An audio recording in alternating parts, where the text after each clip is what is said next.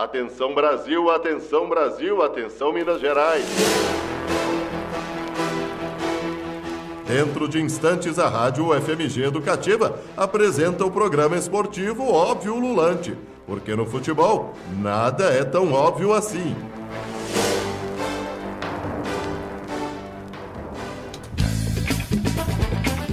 Alô, alô, ouvinte da Rádio FMG Educativa, estamos iniciando o óbvio lulante desta quarta-feira, dia 25 de setembro, nosso último óbvio lulante do mês de setembro. É, agora são 6 horas e 8 minutos. Nós vamos iniciando com nossos boa noites tradicionais. Nós temos nosso boa noite para Beatriz Calil. Boa noite, Beatriz. Fala de novo, Beatriz, que não estava no ar. Fala de novo. Boa noite, Tiago. Agora está no ar. É Luiz Nicásio, boa noite. Boa noite, Tiago. Boa noite, ouvintes. Estamos aí para mais um programa. Boa noite, Iago Proença. Boa noite, meu caro Tiago Peruque. Tamo junto e misturado. Vamos para mais um. E aqui ao meu lado, Ives Vieira, como sempre. Boa noite, boa noite. Vamos para mais um. Agora vamos iniciando o nosso óbvio lulante. Opa! Esqueci de uma pessoa. Foi... Xará, xará, tu tá não. me esquecendo, xará? Rapaz, eu não tô te esquecendo. Fala, TJ, boa noite. boa noite, Thiago. Boa noite, querida e querido ouvinte. Vamos para mais um Óbvio Lulante. É isso, vamos para os nossos destaques tradicionais, destaques, mas lembrando antes que o Óbvio Lulante é uma parceria entre o grupo de estudos sobre futebol e torcida e a rádio UFMG Educativa. Você pode acompanhar a gente pelo nosso Twitter, Facebook, Instagram, óbvio Lulante UFMG. O Twitter é óbvio UFMG somente. E agora nós também estamos nos agregadores, diversos agregadores de podcast no Spotify logo depois, talvez uma, duas, três horas depois. É, estamos nos agregadores Spotify, Deezer e outro aí que você prefira. Então vamos começar com os nossos destaques. Qual é o seu destaque, Beatriz Calil? Então, gente, meu destaque de hoje, em meio a esse tanto de vazamentos que estamos encontrando aqui no Brasil, de conversas, de áudios, teve mais um vazamento, só que no mundo do esporte. O presidente do Fluminense, Mário Bittencourt, teve o número do WhatsApp dele e de telefone vazado depois da derrota do Fluminense para o, para o Goiás por 3 a 0 E aí ele teve que desativar o celular após esse, né, esse bafafá todo que aconteceu. Luiz Nicásio, seu, seu destaque para hoje. Meu destaque de hoje é um destaque de sorte. A esposa do presidente do Conselho Deliberativo do, do Botafogo, Edson Alves Júnior, ganhou um carro no último jogo contra o São Paulo, num sorteio lá da CBF, sendo que ela nem estava no estádio, né? O, o sogro do, do presidente do Conselho Deliberativo colocou no nome dela, ela não estava lá, virou uma bagunça, mas falaram que não vão ficar com o carro. Foi uma sorte meio manjambrada. Iago Proença, seu destaque?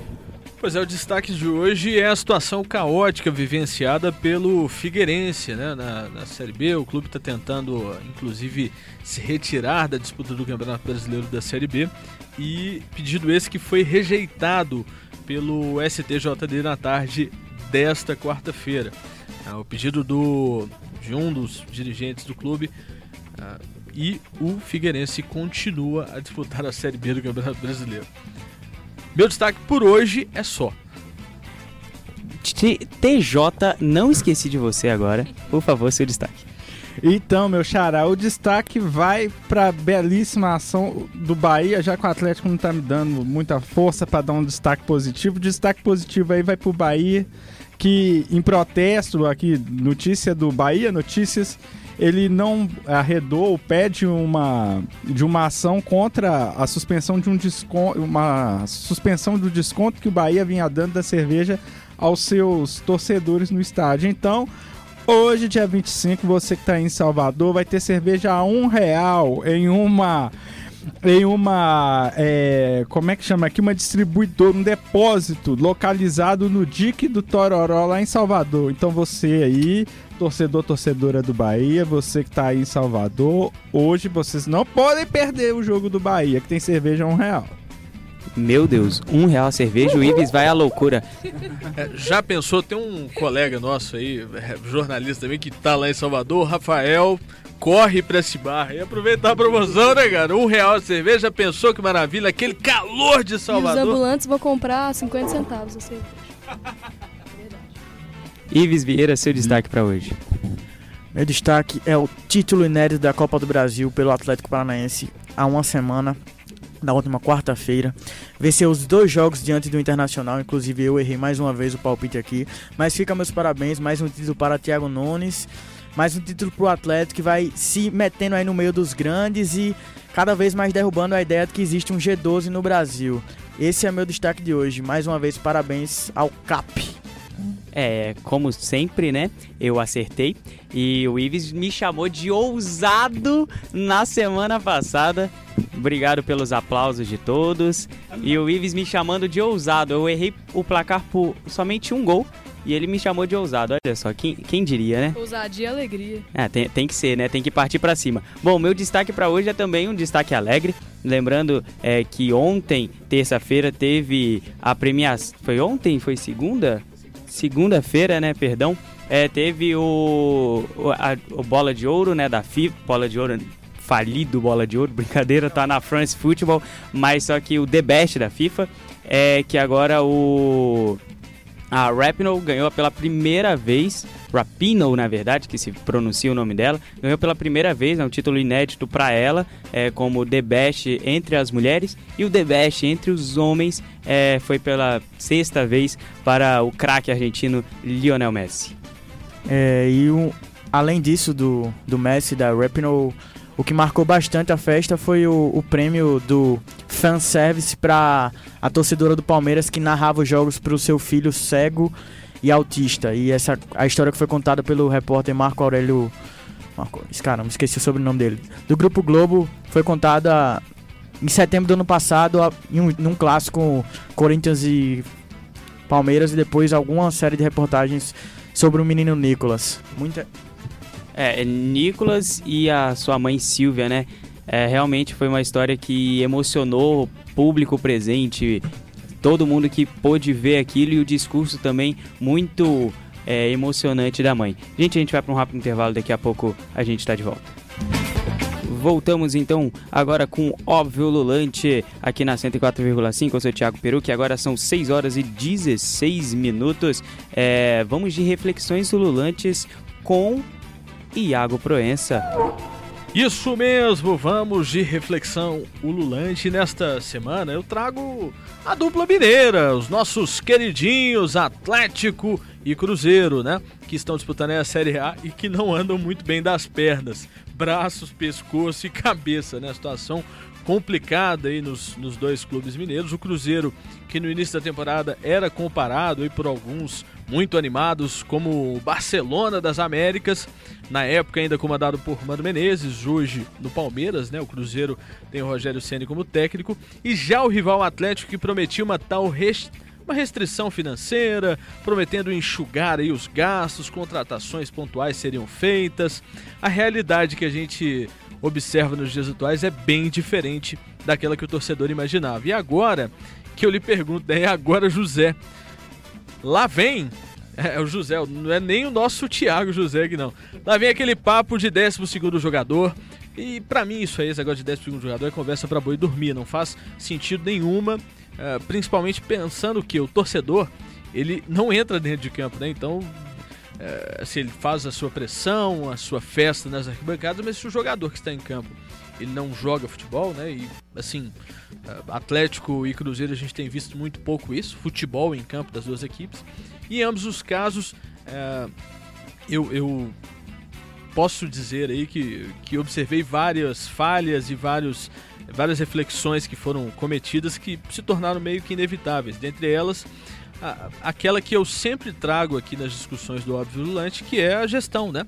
Que é sempre aquela palavrinha que volta e meia a gente escuta os dirigentes dos clubes brasileiros entoarem aí de forma uh, unipresente, como a gestão, o pacto, o planejamento, o projeto, no caso do Vanderlei Luxemburgo, uh, que não é um dirigente de futebol, mas que é uma palavra bem recorrente, né?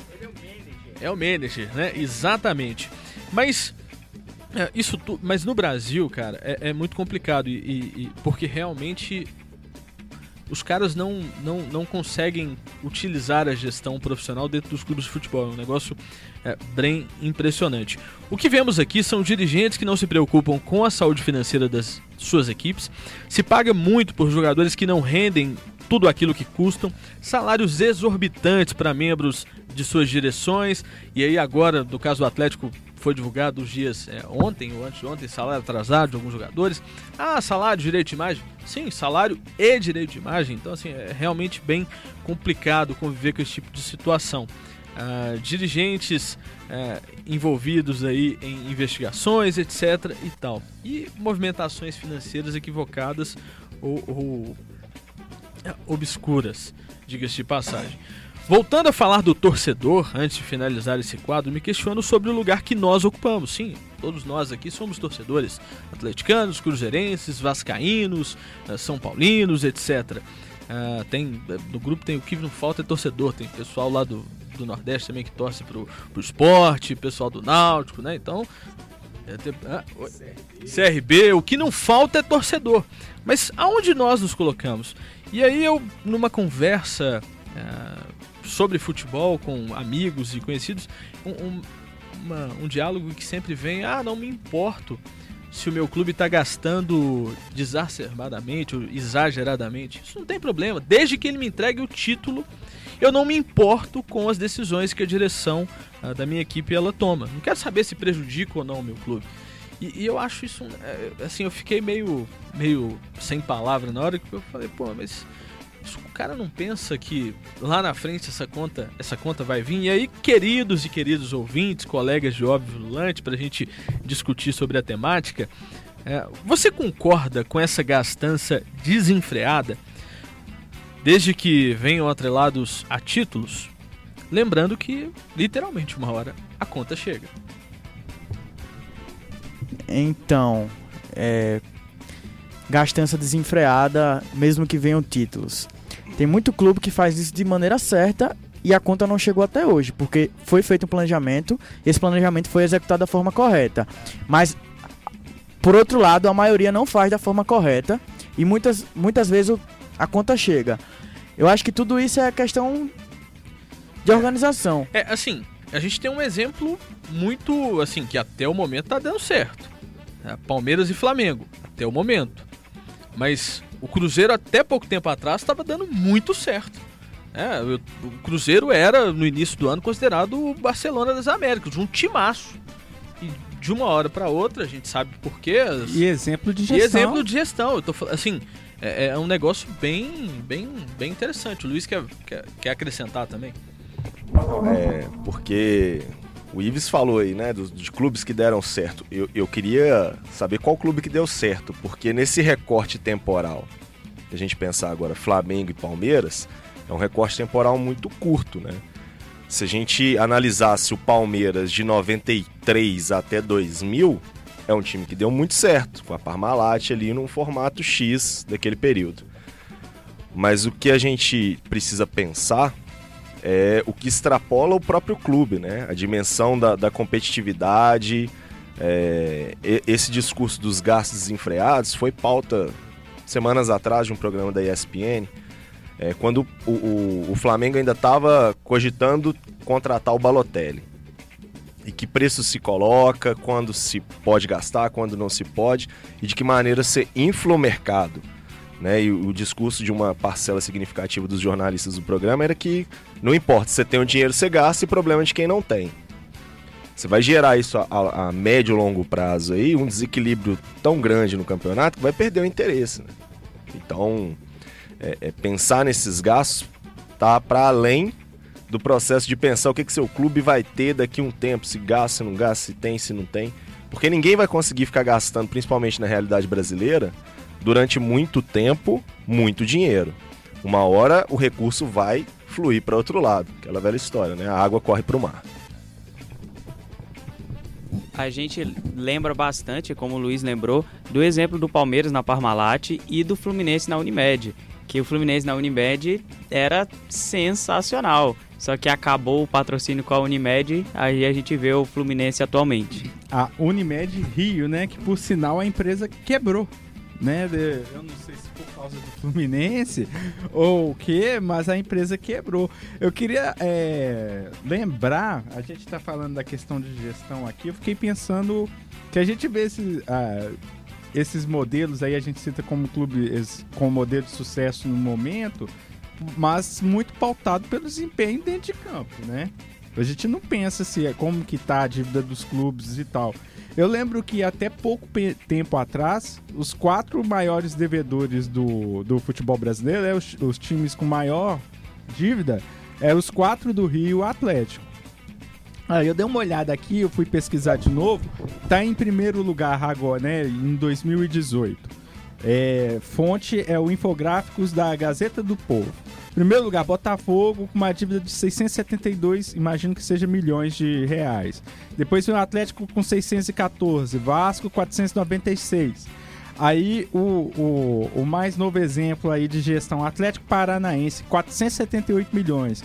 Cruzeiro 469, Corinthians 452, Fluminense 420, Palmeiras 420, Flamengo 418 e, o de, e a décimo e décimo primeiro Grêmio 350, Internacional 342. Aí você vê o desempenho do Inter com uma dívida tá entre a, a, as 12 maiores do país, né? Mas não é uma coisa que nem, por exemplo, a do Atlético, é quase o dobro da dívida do Internacional. Aí a gente pensa, uai, que clube para poder ganhar tem que fazer dívida, né? A gente tá vendo aí no caso do Atlético que ele aumentou, principalmente depois de 2013, que o Calil fez um, um investimento muito alto, gastou bastante com o clube e o, o resultado veio, mas a conta ficou. Só para ir na direção do que o TJ tá falando, né? E, e extrapolando o Brasil, a, a Juventus agora, ontem eu li uma reportagem do movimento de, de quebra, né? Do, do caixa tá negativo mensalmente, mesmo depois da chegada do Cristiano Ronaldo.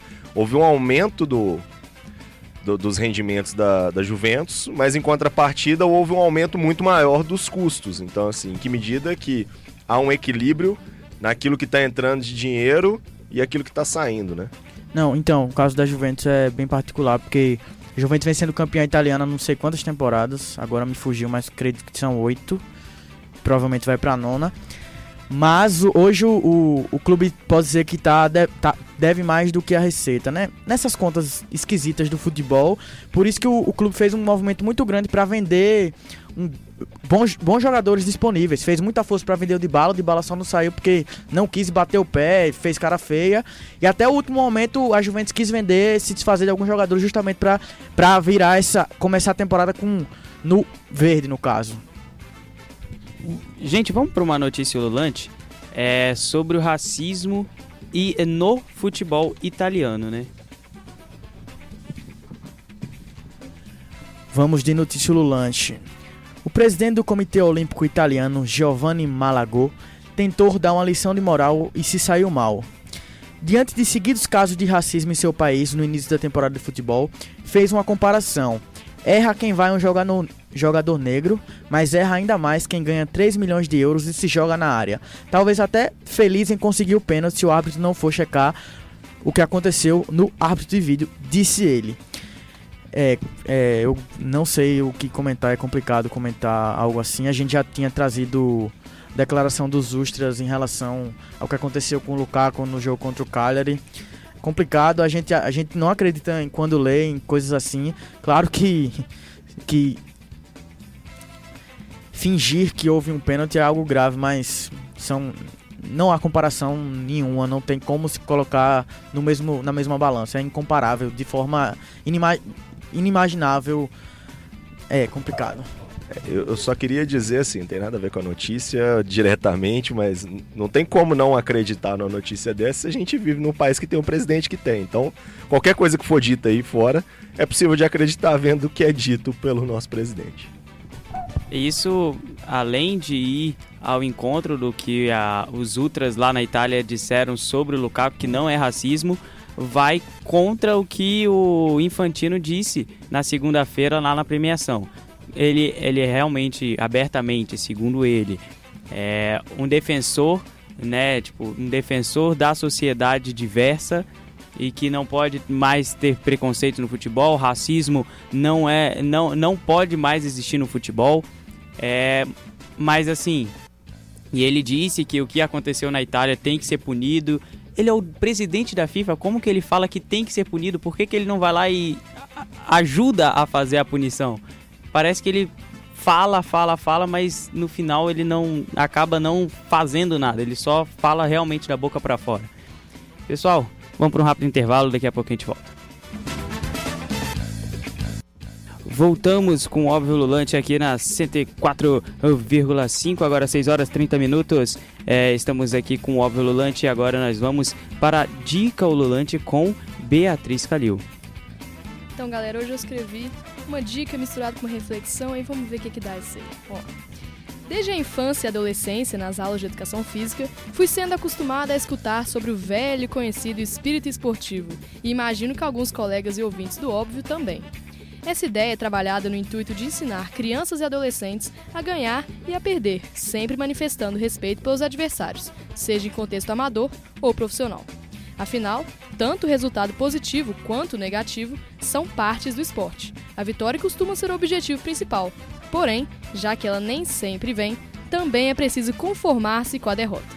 Entretanto, ao longo da vida, muitas vezes participamos e ou assistimos a situações que contradizem aquele ideal do respeito presente no espírito esportivo, como os diversos tipos de violência e reações extremas a derrotas e resultados adversos. Penso que isso acontece porque ainda há um tabu dentro do esporte sobre como lidar com a derrota. Os debates na sociedade sobre esse importante assunto são raros e superficiais. Assim, perde-se a chance de adentrar mais a fundo na questão da violência a partir de visões psicológicas e sociais, que, a meu ver, poderiam auxiliar no melhor entendimento da derrota e a maneira com que lidamos com ela. No futebol, podemos citar vários exemplos de fracassos que marcam profundamente torcedores, jogadores, observadores do esporte e, claro, as histórias dos clubes títulos perdidos, rebaixamentos em campeonatos, goleadas históricas sofridas, dentre outros. E é nesse ponto que se encontra minha reflexão de hoje, queridas e queridos ululantes. Será que nós já fomos ensinados, aproveitando o trocadilho com a expressão, a seguir o jogo? Em que momento de nossas vidas esquecemos como lidar com a derrota? E como ampliar a discussão sobre essa pauta na sociedade? E tem uma dica ululante sobre esse assunto. A série documental da Netflix chamada Losers, Perdedores em tradução livre, aborda o tema de maneira sensível e autêntica. A cada episódio são feitas entrevistas com atletas que sofreram derrotas, além de amigos, familiares e repórteres que presenciaram esses acontecimentos. A produção mostra como essas pessoas transformaram as difíceis perdas em experiências positivas. Vale a pena conferir e se emocionar com as histórias inspiradoras e simbólicas. Antes de entrar no debate, eu vou fazer um marketing pessoal aqui que eu escrevi sobre um episódio da série Losers sobre o Torquay United. Tá lá, é só procurar Pele Brasil, Torquay United, que você vai achar muito interessante uma, uma história de um clube de futebol inglês. Pô, sensacional o quadro aqui da, da Beatriz muito bem escrito, muito bacana, muito interessante a série. É bom a gente refletir também um pouco, faz parte um pouco da nossa cultura aqui futebolística a questão da troca jocosa, ou seja, se o adversário perdeu, não basta só eu vencer, né? Eu ainda tenho é, em várias aspas, o direito de tripudiar a derrota dele, né? Como se fosse um plus nesse, nesse, nessa questão dessa vitória. Então eu achei muito interessante. Eu queria também aproveitar esse embalo e deixar uma dica ululante que vai em direção ao que você falou a respeito das aulas de educação física, que é um episódio de uma da série chamada Anos Incríveis, tem disponível no YouTube que chama Os Pernas de Pau eu já eu apresentei essa, durante essa semana para os meus alunos para a gente poder discutir realmente que tipo de relação as pessoas com, é, estabelecem com vitória, com derrota, com pessoas habilidosas e menos habilidosas nas aulas de educação física. E especificamente nesse episódio, os alunos jogam basquete, mas serve para pensar qualquer outro tipo de jogo, qualquer outro tipo de prática que envolve uma o, uma quebra de equilíbrio no final, onde vai ter um perdedor e, outro, e um vencedor. Então, muito bacana, Calil. O que é importante também é a gente não fica, não precisa de ficar feliz com a derrota. Longe disso, ninguém fica feliz perdendo. O que importa é você tentar aprender com aquilo e tentar lidar, né? De, porque a tristeza faz parte. Então, o, acho que é até pior você tentar evitar a tristeza, porque a gente também tem que aprender a lidar com a tristeza, né? É, triste com a derrota, nem ficar feliz, nem ficar também arrasado ou, né, ou, ou Não acabado. conseguir seguir a vida depois, né? Exatamente. A gente também tem o exemplo do nosso famosíssimo Pet Cachorro Futebol Arte, Cultura e Barbárie, que era um exemplo de como lidar com a derrota e de desportividade. É, então, gente, a gente vai agora para mais uma notícia ululante sobre o caso do Figueirense, já trazido pelo Iago como destaque. E agora a gente vai dar uma aprofundada nisso. E quem vai ler esse quadro, TJ, por favor. Vou lá, Xará. Faço esse quadro aqui com muito prazer. Então, intitulado essa notícia ululante: Figueirenses versus WO. O Superior Tribunal de Justiça Desportiva garantiu a permanência do Figueirense na sequência da Série B do Brasileiro. A Procuradoria rejeitou o pedido de abandono da competição que partiu do gestor do clube, Cláudio Onigman no último final de semana. A decisão do STJD coloca um ponto final na possibilidade do Figueira desistir da Série B, como pediu a CBF o presidente, é, o presidente da Elephant. Então, gestora do clube até a última semana antes da rescisão unilateral do contrato de 20 anos. Onigma, ele, entre outras alegações para justificar o pedido, disse que é alvo de um complô. Cláudio Onigman foi destituído do poder na última sexta-feira, mas ainda constava como representante do clube junto à CBF. Nesse meio tempo, o mandatário da Elephant protocolou o pedido de abandono do Figueirense na Série B, além de fazer um saque de 260 mil da conta do Alvinegro, como alega a atual diretoria. Que coisa cabeluda essa situação do Figueirense. Cara, assim, eu, eu, eu realmente fico muito preocupado com esse, com esse tipo de situação do clube, pensando principalmente pelo lado do torcedor. Quando eu trouxe ele de destaque, e aí eu, eu, eu tava lendo algumas informações de alguns blogs e jornalistas independentes falando sobre a situação do clube na cidade. É, cara, eu fico pensando isso porque pro torcedor o clube ele é aquela, aquele aquele objeto imensurável, né? Não tem como a gente é, pré-definir. Eu, eu fico pensando no torcedor do, do Figueirense, pensando que o clube dele pode ficar suspenso por dois anos, né? Se não me engano, é, e voltar disputando uma Série D.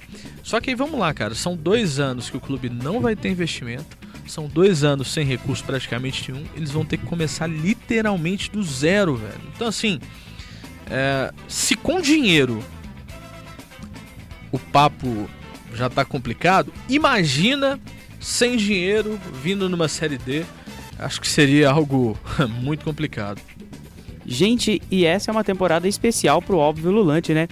A gente completa 10 temporadas do Óbvio Lulante e nos últimos programas a gente recebeu aqui alguns dos personagens dessa história e hoje nós estamos aqui com o Elias Santos, que já foi, foi, um dos fundadores da Rádio FMG Educativa e agora é um dos super é um dos superintendentes da Rádio Inconfidência. Ele também é responsável pelo, pela fundação e o início, né, entre a parceria da rádio e o GFUT. Para falar, para falar mais sobre o Óbvio Lulante, nesta quarta-feira estamos ao vivo por telefone com Elias Santos. Boa noite, Elias. Boa noite, Thiago. Boa noite para todo mundo que está no estúdio aí. Muito legal estar tá de, de volta, né? Sempre com a UFMG Educativa e principalmente com a turma do Óbvio Lulante, né? Que é a turma sensacional aí, viu, gente? Boa noite. Boa noite, Elias. Então, nossa primeira pergunta para você, Elias, como que foram os inícios, o início, né? As reuniões da rádio é, para pensar e colocar na programação um programa sobre futebol e também, né, chamar o GFUT? Ó, tudo começou quando eu fui no jogo do Galo contra o Vasco, o Atlético meteu uma goleada e aí o professor Silva encontrei com ele lá e estava muito triste, eu precisava animá-lo. Aí eu fiz uma proposta para ele vir para a rádio. Tô brincando. na verdade, é, sempre foi um desejo nosso na rádio, é, na rádio FMG Educativa, é, e aí também pensando muito nos estudantes, né, tanto da comunicação quanto de outros cursos, o interesse da gente tratar o tema futebol. Só que a gente sabe muito bem disso, a turma do Óbvio Lulante sabe bem também, e do grupo do GFUT, que sempre se teve um certo preconceito com relação ao futebol dentro da academia. Né? É, então a gente tinha no curso de comunicação alunos que queriam trabalhar com futebol, que é natural, né, com esporte, mas você não tinha dentro do curso de comunicação é, matérias especializadas nesse sentido e nem o perfil do curso também se encaixaria nisso. E a gente era muito procurado pelos, por esses alunos é, pelo fato da Rádio FMG Educativa ser uma rádio que estava começando e muito aberta. Então, sempre que a gente chegava a algum tipo de demanda nesse sentido, é, e havia um desejo para se fazer isso, a gente sempre voltava no nosso tripé, né, o tripé que baseou a Rádio FMG Educativa, que é dar visibilidade à produção do conhecimento da universidade, que é fundamental, né, ser uma alternativa à programação de rádio de Belo Horizonte, né, e o, e o terceiro ponto do tripé, ser um lugar, um espaço de formação complementar, tanto de alunos quanto professores e funcionários. E aí nós descobrimos né, o, o, o GFUT. É, na verdade, a gente tinha é, os alunos, né, os alunos são muito interessantes, né, os estudantes são ótimos. É, a gente tinha uma estudante nossa que conhecia uma outra estudante da educação física que fazia parte do GFUT. E ela fazia jornalismo e aí começou esse namoro, vamos dizer assim. E aí, através desse namoro, né, esse namoro começou, e com ele a gente falou, olha, então vamos conhecer o professor Silvio e o projeto. E aí fomos lá na Educação Física, conversamos com ele. É, o professor Silvio é uma pessoa que assim, tem um, uma abertura muito grande né, para divulgação científica, é um cara muito antenado nisso e que gosta muito de futebol e, claro, né, gosta muito de rádio também. Então foi muito tranquilo nesse começo, porque a gente colocou para ele, olha, professor, para a gente poder fazer essa parceria, precisamos trabalhar com esse tripé. E aí quando ele olhou o tripé, falou, não, esse tripé nos interessa, é o tripé da universidade. E para a gente também aqui na, no GFUT é muito importante a gente estar tá marcando presença, até porque é preciso que a academia assuma o futebol como uma área de pesquisa de reconhecimento né, da sociabilidade das pessoas e por aí vai. Então foi muito nesse sentido, assim, né, através de estudantes em comum que provocaram tanto a rádio quanto o GFUT para que a gente pudesse fazer a parceria institucional. Boa noite, Elias Santos. É o Iago Proença que fala com, com você agora. E eu tô com uma, um questionamento aqui, porque o óbvio ele começa a ser produzido de forma gravada e aí houve uma transição para o programa ser exibido de forma ao vivo. É, você participou desse, desse período? Como que foi é, é, auxiliar aí a equipe do GFUT, que muitos que vêm aí praticamente da área da educação física, alguns na época também do, do, do jornalismo. Como que foi ajudar essa turma a entrar no vivo? Isso, legal demais. Muito, muito bacana essa sua lembrança. O tempo vai passando e a gente esquece, né? Mas nós, é, nós fazíamos o volante gravado. É, por quê? Na verdade, a gente sempre gosta de começar com calma as coisas aí na UFMG Educativa. É um passo de cada vez, né?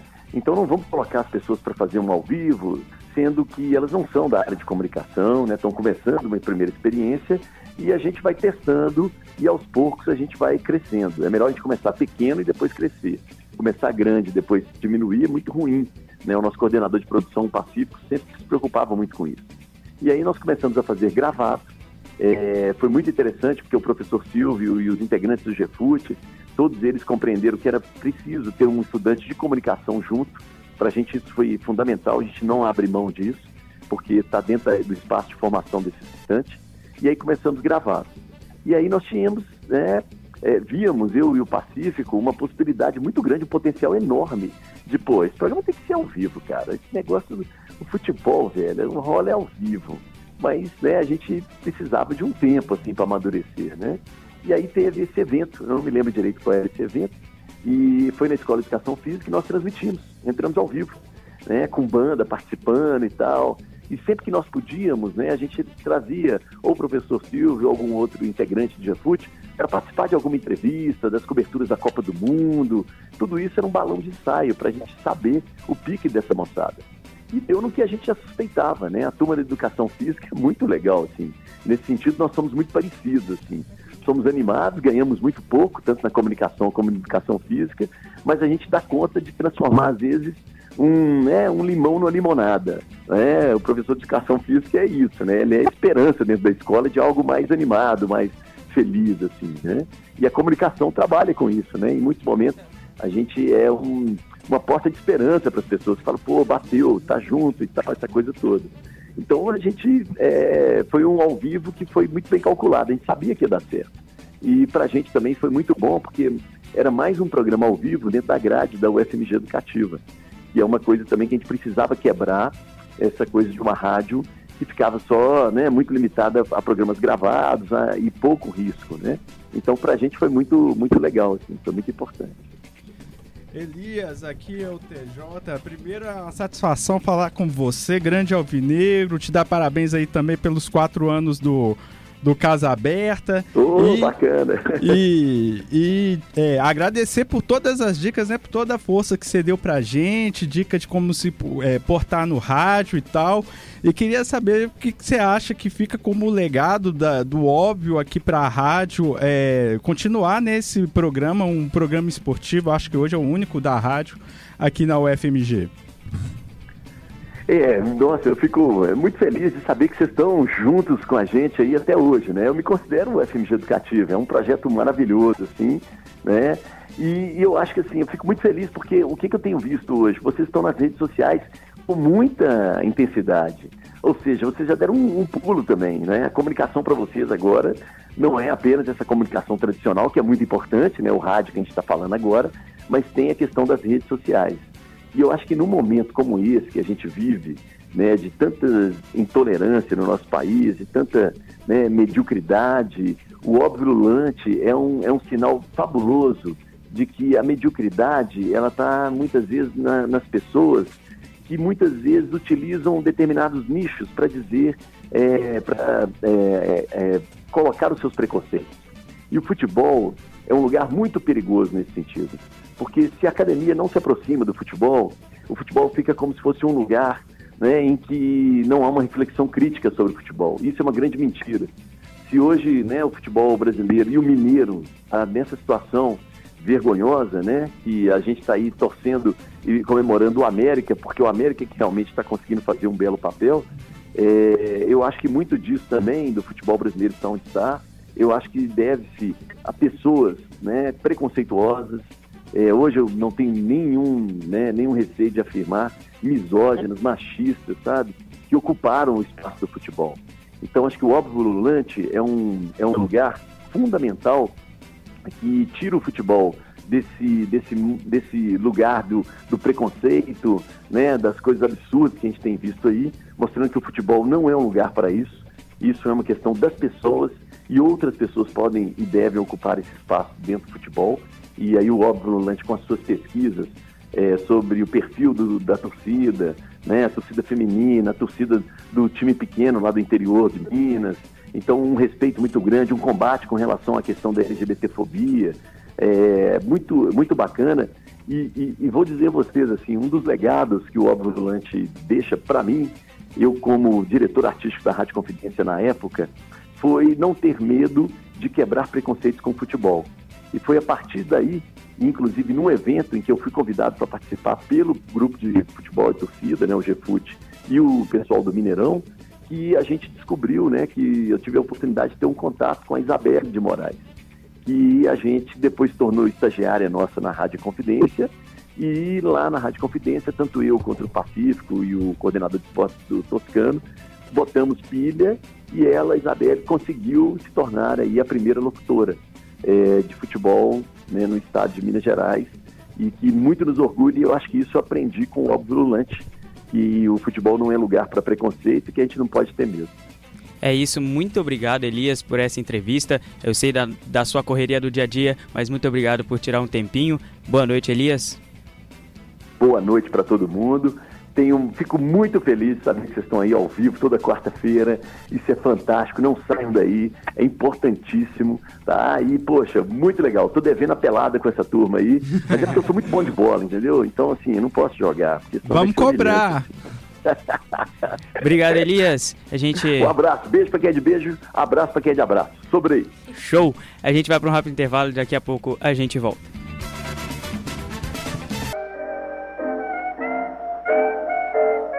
Mulheres em Campo. E aí, pessoal do Óbvio Lulante? Eu sou a Luísa Aguiar e o Mulheres em Campo desse mês vai falar sobre o prêmio The Best FIFA Football. Todos os anos a FIFA realiza essa cerimônia e premia os maiores destaques daquela temporada. A maior vencedora da história da premiação é a brasileira Marta, com seis títulos de melhor jogadora do mundo, igualada apenas esse ano pelo argentino Messi. Mas essa temporada o prêmio ficou para a americana Megan Rapinoe. Megan, atualmente com 34 anos, recebeu a premiação pela primeira vez, tendo concorrido com sua compatriota Alex Morgan e com a britânica Lucy Bronze. O título foi mais do que merecido, em especial pelo desempenho que ela teve na Copa do Mundo. A jogadora foi campeã com os Estados Unidos, artilheira e considerada a melhor atleta da competição. Além de se destacar pelo seu espetacular protagonismo dentro de campo, Além de se destacar pelo seu espetacular protagonismo dentro de campo, Meghan também se notabilizou ao manifestar suas posições políticas, inclusive contra o presidente dos Estados Unidos, Donald Trump, aproveitando os holofotes trazidos pelo Mundial. E no discurso da vitória do FIFA Best, ela não fugiu da postura combativa de sempre. Ela destacou a importância desse ano para o futebol de mulheres, com uma Copa do Mundo que enfim recebeu a atenção que merece. A jogadora também direcionou falas ao combate ao racismo, ao machismo e à homofobia, mencionando alguns episódios recentes. Ela afirmou que seria muito inspirador se todos ficassem tão revoltados com o racismo quanto os jogadores negros, se todos ficassem tão revoltados com a homofobia quanto os jogadores LGBT, se todos ficassem tão revoltados com a desigualdade salarial ou a falta de investimentos no jogo de mulheres quanto as mulheres.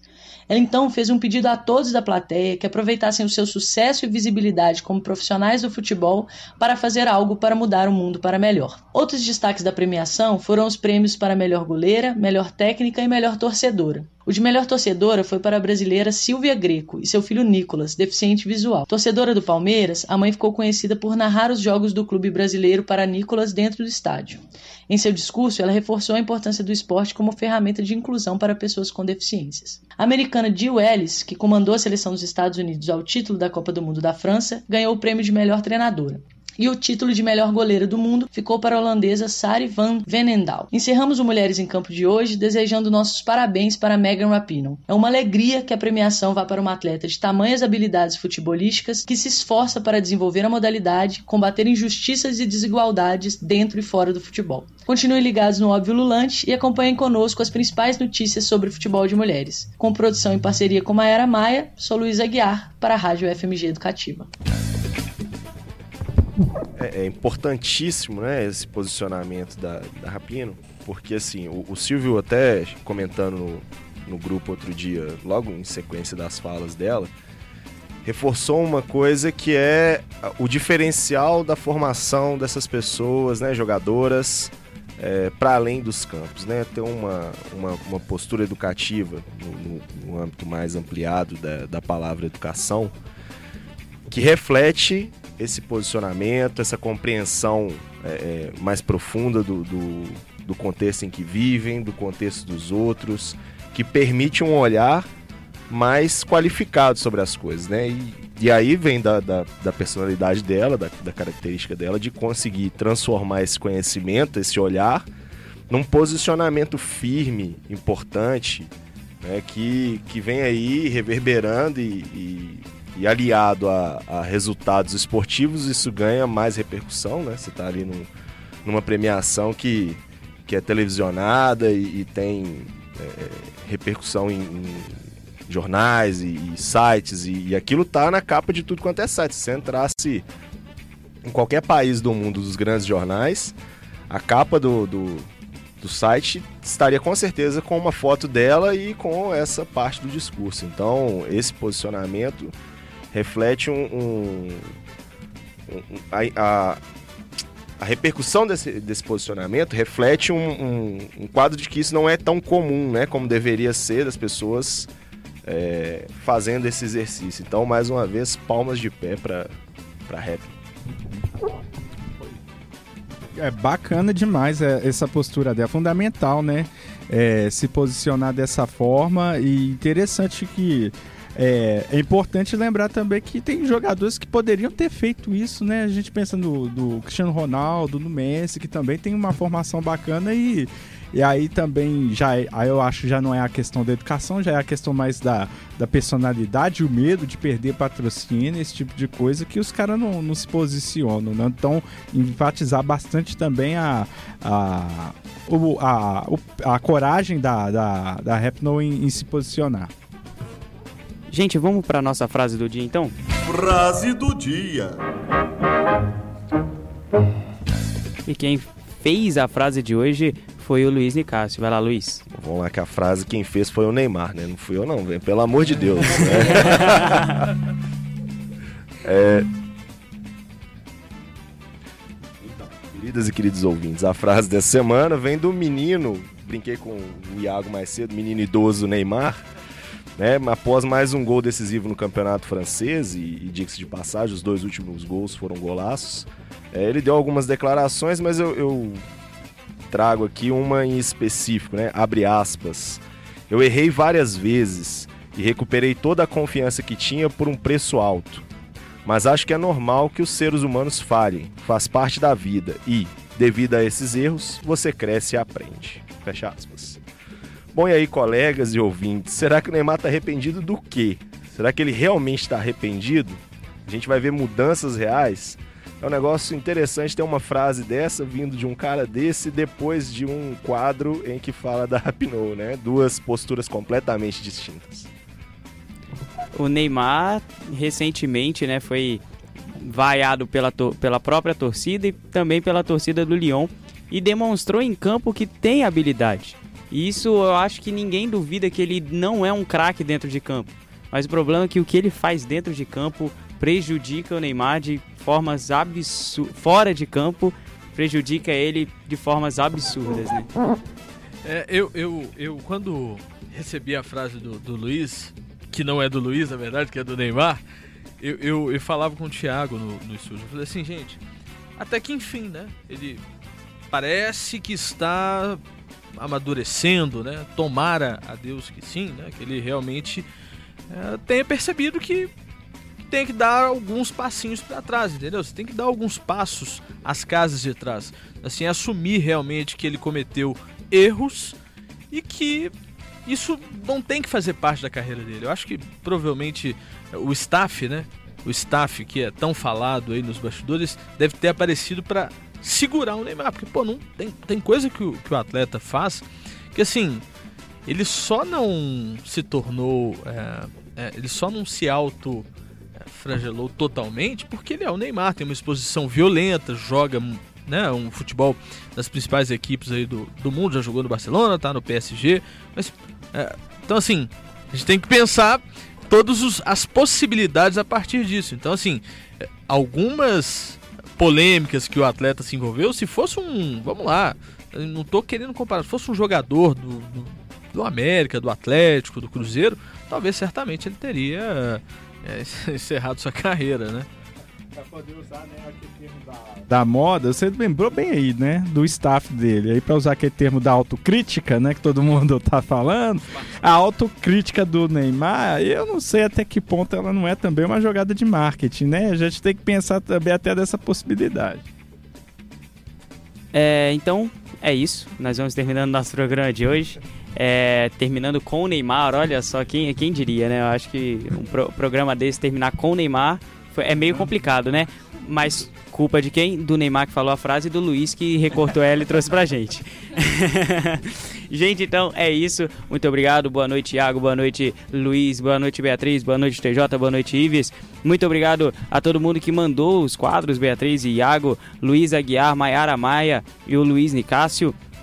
Nós vamos terminando nosso programa por aqui. Muito obrigado para todos que nos acompanharam no Facebook, Heitor Beluco, Hélio Farias, Madalena Perucci, Wanda Proença e também Albenar Nunes. Então é isso, gente. Muito obrigado também à equipe técnica da Rádio FMG Educativa, Breno Rodrigues, Thiago França e Judson Porto. Nós vamos terminando o nosso óbvio de hoje por aqui. Também tem o Matheus, que estava acompanhando diretamente da sala do GFUT, diria ele.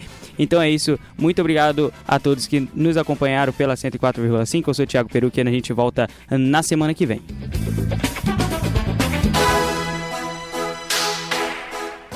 Atenção, rede da UFMG Educativa. Termina agora a transmissão do programa esportivo Óbvio Lulante. Porque no futebol, nada é tão óbvio assim.